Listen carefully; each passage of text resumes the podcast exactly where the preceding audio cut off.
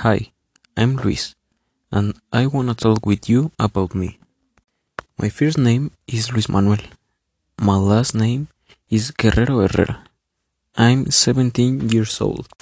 I was born in Ecatepec, but now I live in Zumpango.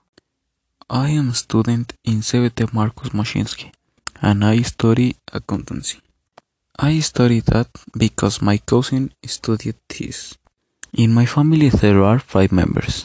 My mom is 44 years old, my dad is 43 years old, my sister is 12 years old, and my little brother is 3 years old. I like to watch series on Netflix with my family.